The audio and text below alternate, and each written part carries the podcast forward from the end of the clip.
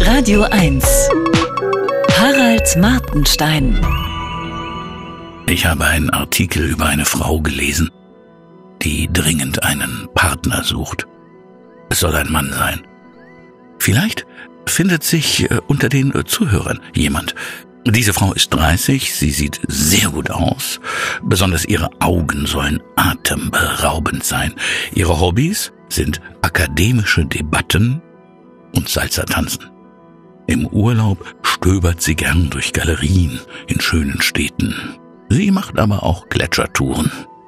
Diese Frau hat zwei Uni-Abschlüsse an Top-Hochschulen und einen Doktortitel in Chemie. Zurzeit arbeitet sie in einer hochbezahlten Führungsposition. Sie findet keinen Mann, der ihr gefällt. Deshalb hat sie jetzt eine Spezialagentin für extrem schwierige Partnersuchen engagiert. Amy Anderson. Anfangs hat Amy Anderson nur Frauen für die Internetmillionäre im Silicon Valley gesucht.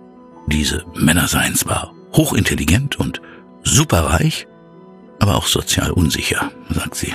Sie arbeiten außerdem fast ununterbrochen. Mit Ende 30 wollen sie dann heiraten.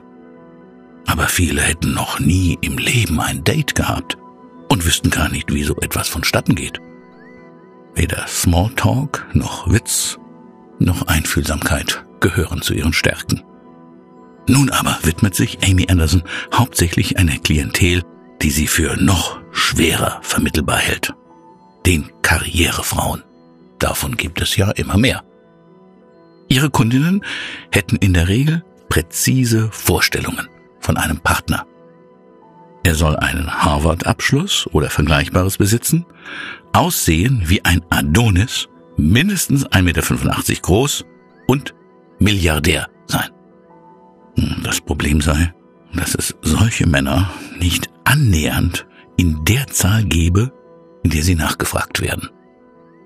Dies sei für Karrierefrauen, die glauben, durch Ehrgeiz alles erreichen zu können, nicht akzeptabel. Für das Argument, dass ein Mann sich auch liebevoll um die Kinder kümmern könne, sei dieser Personenkreis in der Regel nicht sehr aufgeschlossen. Für die Kinder gibt es schließlich Personal. Es brauche also lange Vorgespräche. Das erste Date wird mit Schauspielern geübt. Dabei geht es zum Beispiel um eine Körpersprache, die nicht zu bossy sein darf.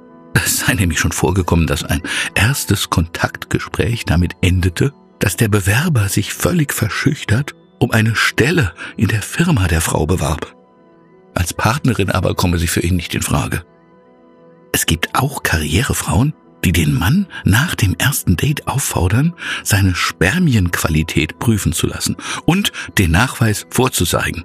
Dies scheint vor allem für Enddreißigerinnen zu gelten, denen die Zeit wegläuft.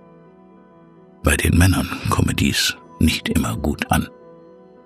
Frauen wollen meist keine Männer, deren sozialer Status unter dem ihren liegt. Und seien sie auch noch so lieb.